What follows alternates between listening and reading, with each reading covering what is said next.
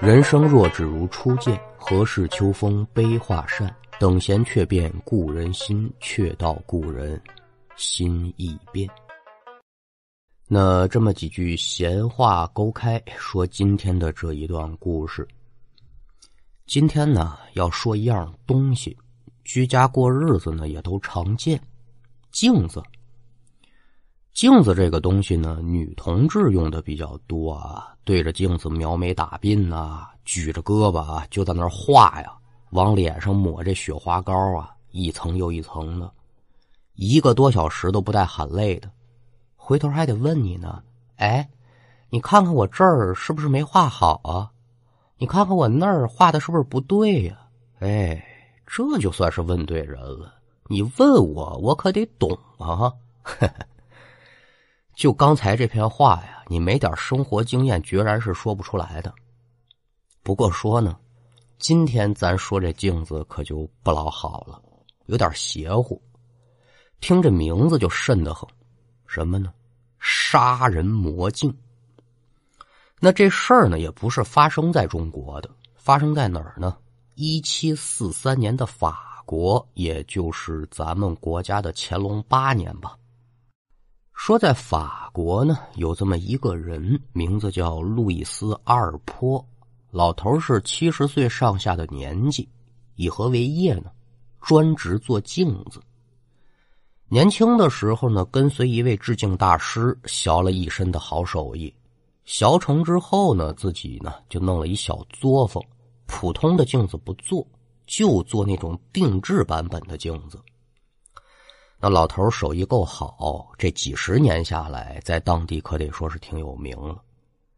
像咱们这种平头老百姓也用不着这种定制的镜子，这玩意儿能照人不就完了吗？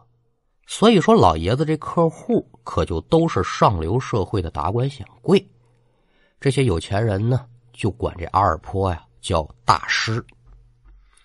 这年五月份的一天上午，作坊里来了这么几个人。领头的呢是城里一个工艺品商店的老板，这人是贺泱泱，身材得在九尺开外，是个大高个后面跟着几个人，短衣襟、小打扮，这一看就是伙计。这几个伙计手里呢抬着这么一截造型非常独特的木头，具体说是什么木头呢？那我给您说不清楚。几个人进来之后，这老板就说了。说老爷子忙着呢啊，不忙，有事你说怎么了？您看见我抬这节木头来没啊？我想拿这木头啊做个框架，然后在上面嵌一面镜子。这价钱呢好说，但是这镜子做出来呢，您可得让它有艺术气息。老爷子一辈子做镜子，那什么造型的镜子没做过呀？所以这事儿对他来说就是信手拈来，轻车熟路。上上下下仔细打量了一番这块木头，哦，这块木头的造型倒是挺别致的，不需要怎么改动，这活儿呀也不难。啊，这样吧，三天之后啊，你来取这镜子。具体说这做这面镜子要多少钱，什么时候来提货，那跟咱这书呢也没关系，咱也就不提了。书不要麻烦。三天之后，工艺品商店这老板就来拿货。推开门，噔噔噔走进这小作坊，定睛仔细观瞧，可把自己给吓坏了。怎么回事？致敬大师阿尔坡老爷子呀，躺地上了，四仰八叉，七孔流血。这不需要再探鼻息了，这是准死没活了。那就在老爷子尸体的旁边呢，放着这么一面已经做好的镜子。好家伙，出人命了！人命关天呐！现在怎么办呢？赶紧撒脚如飞找警察去吧！把警察找来之后，警察到了现场，一看老爷子这死相啊，也挺蹊跷的，搞不懂。先送医院看看能不能抢救。那你还抢救什么劲呢？医生没怎么给做检查，就说了这人救不了，死了快一天了。那什么死因呢？啊，好像是脑淤血。脑淤血还七孔流血吗？那这个就闹不清楚了。反正呢，我们医学上能检查出来的就是脑淤血。那只是说医生说了，他这是脑淤血死了。警方可就把老爷子这个死因呢定为了一场意外事件。如何通知家属，咱们也都别表了。单说工艺品店这老板，老爷子这一死呢，也让他心里呢挺难过。哎呦，这么好一位手艺大师，这说没就没了。也是为了表示对这位致敬大师的悼念吧，在取走这面镜子的时候啊，这工艺品店的老板呢，就跟他们家属说了：“说您看啊，这一部分钱呢是老爷子致敬的钱，这二一部分呢是我给老爷子的。这老爷子走了呢，我心里也挺难过的。多给老头买点纸人纸马，童男童女儿，开路鬼打路鬼，英雄斗志不豪图的。”这法国人信不信这个呀？反正大概其就这意思啊，花钱解心疼嘛。二一个呢，这一面镜子可就得说是阿尔坡的遗作了，所以说这面镜子的名字就叫阿尔坡镜。那要说老爷子这手艺是真不错，镜子呀一米不到，但是造型很独特，而且这边框这雕花呢都非常精美。不光如此，这镜子呀，使用的方法还多。不仅说可以立在地上，还能挂墙上、放桌子上，都挺好。底下还有老爷子这落款儿：路易斯·阿尔坡，一七四三。那既然说这面镜子是大师的遗作，这东西可就不是单纯的一个物件了，它还有收藏价值和精神意义在里头。所以这面镜子问世没多久呢，就被法国马赛的一个面粉经销商叫德塞莫给买走了。干嘛呢？讨好媳妇儿，给媳妇儿当生日礼物。在生日晚宴当天，德塞莫呢就把自己媳妇儿啊领到一个非常精美包装的面前，说：“你把这拆开吧。”把这包装一打开，里面就是这个阿尔坡镜。哟。媳妇儿一看这面镜子怎么这么好看呢？又是兴奋又是尖叫的，搂住自己这爷们儿，本儿就来了一口：“你可真好。”那也就在俩人抱到一块儿之后啊，媳妇儿就是看到自己这爷们呢，朝镜子搂了一眼，然后这身子是栽了三栽，晃了三晃，耳听得呀，哟，媳妇儿不行，我这头有点晕。这话音一落，整个人就往后一仰，媳妇儿是一把没拉住。再看这德塞莫是咣当一声栽倒在地，眼前这个场景可就把这小媳妇儿吓坏了。怎么回事啊？是我搂这一下太狠了，还是亲这一下太猛了，把我这爷们给搞缺氧了？但定睛仔细观瞧，不对，这脸色怎么还这么白呀？赶紧叫人吧！哎呦，可了不得了！管家仆人可就都叫过来，这波去找医生，那个就忙着把这个人扶上床。可没多大功夫，这医生还没到呢，这人就不喘气儿了，死了。一看自己爷们死了，当媳妇的怎么伤心，怎么难过，咱就别说了。单说医生来了之后一检查，最后给出这死因呢。德塞莫怎么死的？脑淤血，而且呀，死后不久就开始七孔流血，啊，这儿呢就得插句题外话了，也就是说，这马赛的商人德塞莫跟阿尔坡老爷子这死因是一样的，都是脑淤血，死状也很相同，都是七孔流血。这边把爷们儿罚送走了之后，媳妇儿每天是睹物思人呢。嗯，我越看这镜子越不顺序，卖了吧。这个想法一出现，可就决定了阿尔坡镜要再次易主了。但这个镜子再次卖出去，可就消失不见了，没下落了。敢等镜子再次出现的时候，就是二十二年之后了。这镜子在哪儿呢？在一个出版社编辑的手里，这个人叫阿内诺卡，三十多岁。两天之前呢，他在路边啊看见一杂货铺，这阿尔坡镜就在杂货铺里放着。碰巧了，家里这镜子打碎了，一看这镜子还不赖，一问多少钱呢，也不贵，就买家去了。可赶等这阿内诺卡把这镜子买回家的第二天呢，这阿内诺卡就莫名其妙的失踪了。人不上班，这出版社的负责人自然是得找啊。仨下人一找也找不着，最后无计奈何呢，可就来到咱这卡大哥的这公寓所在之处了。梆梆梆一砸门，也没人开，没办法，就把这房东找来了。房东拿着备用钥匙把这门一捅开，进屋一看，两个人当时就愣住了。怎么回事？就咱说这卡大哥。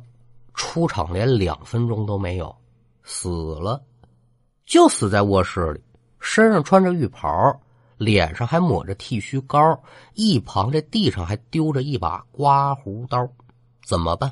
报警吧！警察来了之后，又是一番调查，确定了，说这卡大哥呀是在洗完澡之后刮胡子的过程当中猝死了，死因是什么呀？脑淤血。那自古常言说的却好了，当局者迷，旁观者清。咱这书说到这儿，您在座的列位可就琢磨出点什么了。三个人同样的死因，而且死亡现场可都有这面镜子，唯一不同的呢是前两者有这七窍流血的情况。这之间是不是有什么关系？要说没关系，没法令人信服。但是说呀。卡德哥这死，距离德塞莫也好，距离阿尔坡老爷子的死也好，已然是过去二十多年了。这么长的时间，谁还能把几个人之间的死与这面镜子联系到一块儿呢？所以，卡德哥这案子依旧是被当做意外事件来处理的。那这面阿尔坡镜也就在卡德哥死之后。被房东呢充当了房租，再次转手，等于说这阿尔坡镜又销声匿迹了。直到六年之后，有一个叫亨利的古董店老板在旧货市场呢瞧见这面镜子了，哟，这是个宝贝呀，可就给他买下来了，放在店里，还准备着呢卖个大价钱，看看有没有识货的。可是啊，这镜子也就在店里摆了三天。这天中午，亨利是一边看着镜子，一边喝咖啡。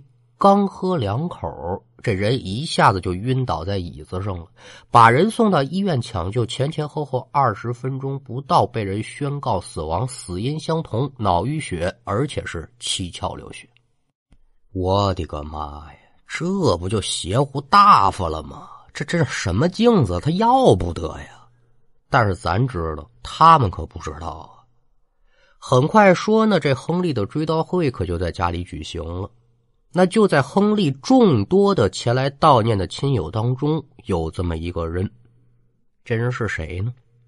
咱前文书说那卡的哥，您肯定没忘吧？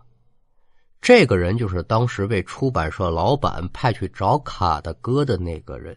这人叫什么名呢？叫大壮。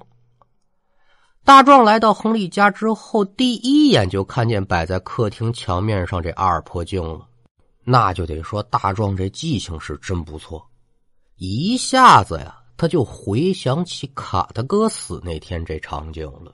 想想二人的死因是如此的一致，再看看墙边那面镜子，心中暗想：嗯，难不成这其中有什么勾打连环？大壮这人呢，平时也喜欢一些个离奇灵异的事件，并且也在报纸上呢写过相关类似的事件，这豆腐块大小的文章。回到家之后，他就琢磨这个事儿，越琢磨越不对劲。看镜子这样子，年头是不短了，几十年总得是有了吧。难不成这镜子经历了什么鬼域，或者说是被什么鬼魂邪灵入了体，他成了邪物，这才导致他们二人的死亡？因为是朋友，所以大壮也是好心，就找到亨利的家人，把自己这猜想说出来了，建议他们什么呢？把这镜子扔了吧，以免是再生祸端。亨利的家人一听呢，也觉得其中有所古怪。谨慎起见，可就听从了大壮的建议，就把这镜子给丢了。那关于这面镜子是邪物的传说，可就慢慢的流传开来了。这时间一晃啊，又过了七十多年。阿尔坡镜原本就已经被人给淡忘掉了，可是因为一件事情，又让这镜子重见天日了。咱可都知道，法国不是一城市，它是一个国家。这事儿你闹得再邪乎，你也不可能说在全国都流传开来。那这镜子被丢了之后，也不可能就没人捡，所以保不齐这么多年之后呢，它会出现在另外的城市。这次得到这面阿尔坡镜的人是谁呢？一个叫做尤娜的外科医生。这天呢，尤娜在跳蚤市场溜达，就看见这面镜子了。哟，这镜子的颜色，这不跟我那书桌差不多吗？我把它买回去，他俩呀凑一套。这么想着，可就把这镜子买回家了。拿回家摆好之后呢，这边佣人是给擦抹镜面这个时候呢，尤娜的丈夫汉默可就走进来了。佣人退到一边，汉默看看这镜子，就说：“说这个镜子，这这这这太老了点了，你放这儿不合适。”尤娜就撇嘴说：“你懂什么呀？这叫历史的沉淀。再说你没发现吗？这镜子跟我这书桌很搭呀！啊，那你说搭行，你喜欢就行啊。”这话说完呢。正在看着镜子的夫妻二人，眼一闭是咣咣两声，可就纷纷栽倒在地。之后是如何叫医生，如何抢救，咱就别表了。反正俩人是死了，怎么死的？脑淤血，而且是七窍流血。得嘞，自此之后，这面刻有路易斯阿尔坡一七四三的镜子，可就再次进入到人们的视线当中了。之后这几十年里面呢，凡是拥有这面镜子的人，是陆陆续续死了三十多人，他们的死因全都是脑淤血，而且这些人死前身体都是非常健康的。最重要的一点是什么呢？他们的死都跟这镜子有关，那这镜子可就被冠上了“杀人魔镜”的名号。那您就得问了。这杀人魔镜的故事到这儿是不是就完了啊？这叫虎头蛇尾，那叫嘛玩意呢？自然是不能完。虽然说这阿尔坡魔镜十分的诡异，但是有那个不信邪、不怕死的人惦记着呀。就咱说话这会儿，时间就到了一九九七年了。有一个人叫史密斯博士，费了不小的周折，才把这面阿尔坡镜鼓得到自己手里。卖家呢就告诉史密斯了，我可跟你说，反正这东西呢，我拿到手里我就没拆出来过，你啊也别拆它了，放家里就得了。但是史密斯他是不信这个邪，我研究科学的，我是唯物主义者，我可不能让这些个都市传说把我给吓倒了。我就用，我看他能怎么着，那就得说是好良言难劝，该死的鬼了。这面镜子搬回家没到三天头上，史密斯横尸家中，死因我不说您也知道了，跟前文书一样，脑淤血，七孔流血。但是啊，在临死之前呢，史密斯用尽了生平最后的力气，对家人说：“那个啥，听人劝，吃饱饭，但是俺给忘了，记住啊。”俺死之后，这镜子啊，一定可得封存起来，万万的是不能让它再出现在人间了。这镜子，俺的个娘啊，邪乎的厉害呀，可不能再让它害人了。史密斯怎么这味儿？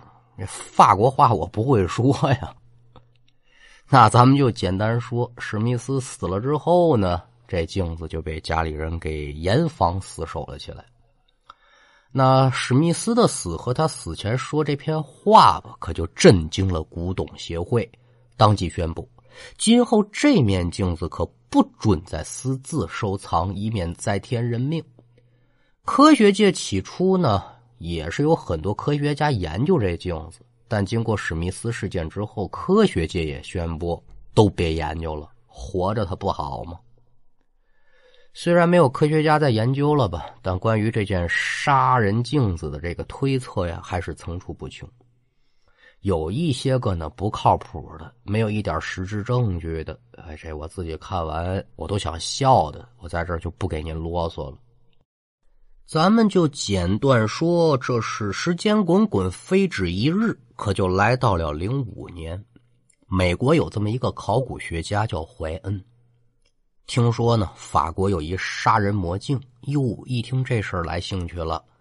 也不顾同行的劝说，只身就来到了法国，找到负责看管魔镜这人，说：“你能不能让我研究研究这镜子呀？”那这事情已经传出，可就再次引起大家的关注了。这么些个年了，没人敢说研究它。现在怀恩说要研究这魔镜，大家也挺期待的。这玩意儿说白了呢，就是憋了这么些个年了，大家伙都想知道知道这里到底是怎么回事，就是没人敢。既然说现在有不怕死的，那咱就成全他吧。心中多少啊，可就是有点看热闹这心态，但是最多的呢，还是想解开杀人魔镜的秘密。那很快呢，这面镜子就从法国运回到美国。回到实验室之后，这怀恩还没等把这魔镜拆开呢，得到消息的媳妇儿啊，他媳妇儿叫玛丽，可就冲出来了。哦，亲爱的，你不要命了是吗？这是个会杀人的镜子，你不知道吗？有多少人死在了他的手上？你是想让我当寡妇吗？嘿，亲爱的，不要开玩笑了，你要相信科学。怎么样？有点那美剧配音的感觉吧？反正大概其就这意思。最后，这怀恩是好说歹说的呢，把这媳妇控制住，不闹了。媳妇一看这劝解不了，哭天抹泪的，可就离开了实验室。走可是走了，这走的是一步三回头。怎么说呢？担心丈夫出事害怕这就是两人最后一次见面了。那您得问这怀恩，他害不害怕呀？心里多多少少是有点害怕。但是职业他在这摆着呢，考古嘛，那什么场面没见过呀？稳了稳心神，可就把这镜子拿出来了。镜子拿出来之后，怀恩看了没几眼，他很快就发现这面镜子的问题了。什么呢？根据观察和测试，怀恩发现呢，镜子的镜面好像是被人晃。这面镜子至多不超过一百年，也就是说呢，这面杀人魔镜的秘密它不在镜子上头。既然说不在镜面之上，怀恩可就把注意力全部集中在这个框架上了。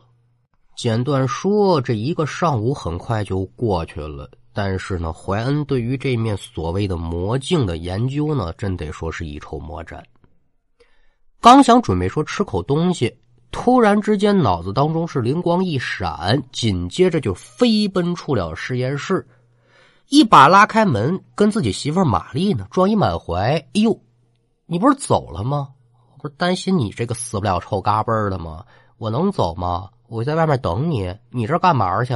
在这等我，我上趟图书馆。说完这句话，这怀恩可就奔着图书馆跑。一看怀恩离开，那玛丽自己就进了实验室了。待了没几分钟呢，他就觉得这实验室里这光啊不亮，而且还有股味儿，所以起身就把这窗帘拉开了。这窗户开了一道缝，想着说把实验室这个试验的这些溶液什么这个味儿往出散一散，自己呢也就出了实验室了。约莫过了十几分钟之后吧，怀恩再次回到实验室，和媳妇儿打了声招呼就走进去了。可是啊。很快，怀恩就发现，在镜子对面桌子上那笼子里啊，原本放着两只小白鼠。现在这两只小白鼠呢，一动不动，俨然就是死掉了。这小白鼠好面的，怎么就死了呢？这可就引起怀恩的好奇心了。把这小白鼠进行解剖调查一下死因。哎，您猜怎么着？这小白鼠的脑部啊。充斥着大量的血液，也就是说，他们和之前死去那些人是一样的，都是脑淤血。也就是说，这两只小白鼠一定和之前那些死去的人一样，是看到这镜子，也或者说这镜子看见他们了，他们才会死。那也说不过去啊！这小白鼠死了，我跟我媳妇玛丽怎么一点事儿都没有呢？难不成说我们对这魔法能免疫？心中挺疑惑，但是看到解剖结果之后呢，怀恩也深信了自己的猜测，连忙啊就拿起托盘和刀子，在这个镜子的框架下呢切了一块木头，然后把镜子重新放回木盒当中。第二天，怀恩就拿着自己采集这个木头样本呢，到了当地一家科研机构进行鉴定。那也就是这次鉴定结果顺利的解开了杀人魔镜背后的秘密。根据鉴定结果显示啊，制作这个框架的木头叫库拉树。这库拉树可以说是极其的罕见，最早就是在法国发现的。那根据记载呢？库拉树的木材当中含有一种剧毒物质，在接受强烈光照的时候就会释放大量的气体。死者吸入之后呢，脑部血管就会在短时间之内破裂，引发脑淤血。那这种树奇怪的是什么呢？一百多年前就绝迹了。那这也就解答了为什么怀恩跟玛丽虽然也看到了这面镜子跟这库拉树有近距离的接触，却没事是因为这库拉树在释放剧毒物质的前提呀，是必须得有强光刺激。怀恩平时做实验，他是拉窗帘所以外面这光亮进不来，屋内的灯光这亮度又达不到，所以他就没事玛丽在拉开窗帘之后呢，因为嫌这屋里有味儿，她就把窗户给打开，自己也就离开了，也没受到什么伤害。那这一发现的话，不仅仅说是在古董界，甚至于说是在学术界，都会引起强烈的反响啊。怀恩就准备将自己这一切的调查结果公布于众，召开新闻发布会。但是啊，奇怪的事又发生了。放镜子的这个木盒子不翼而飞，丢了。警方很快就介入调查，但是西湖呢，到现在也没有找到这面杀人魔镜的下落。没有了原物，所以这怀恩就没法向所有人证实这个镜框在强光照射之下会散发出剧毒气体的这种可能。尽管他手上有这么仅存的一点样本。但是他的解释呢，也不可避免的遭到外人的质疑。有人就说：“怀恩，你这就是哗众取宠，你这个呀是炒作。”所以说，关于杀人魔镜的传说，直到今天呢，它还流传。那关于它到底是不是跟故事结尾中怀恩所研究出的结果是一样的呢？这也是个谜。故事当中也有很多继续值得人推敲的地方。但是啊，故事就是故事，孤妄言之，孤妄听之。好了。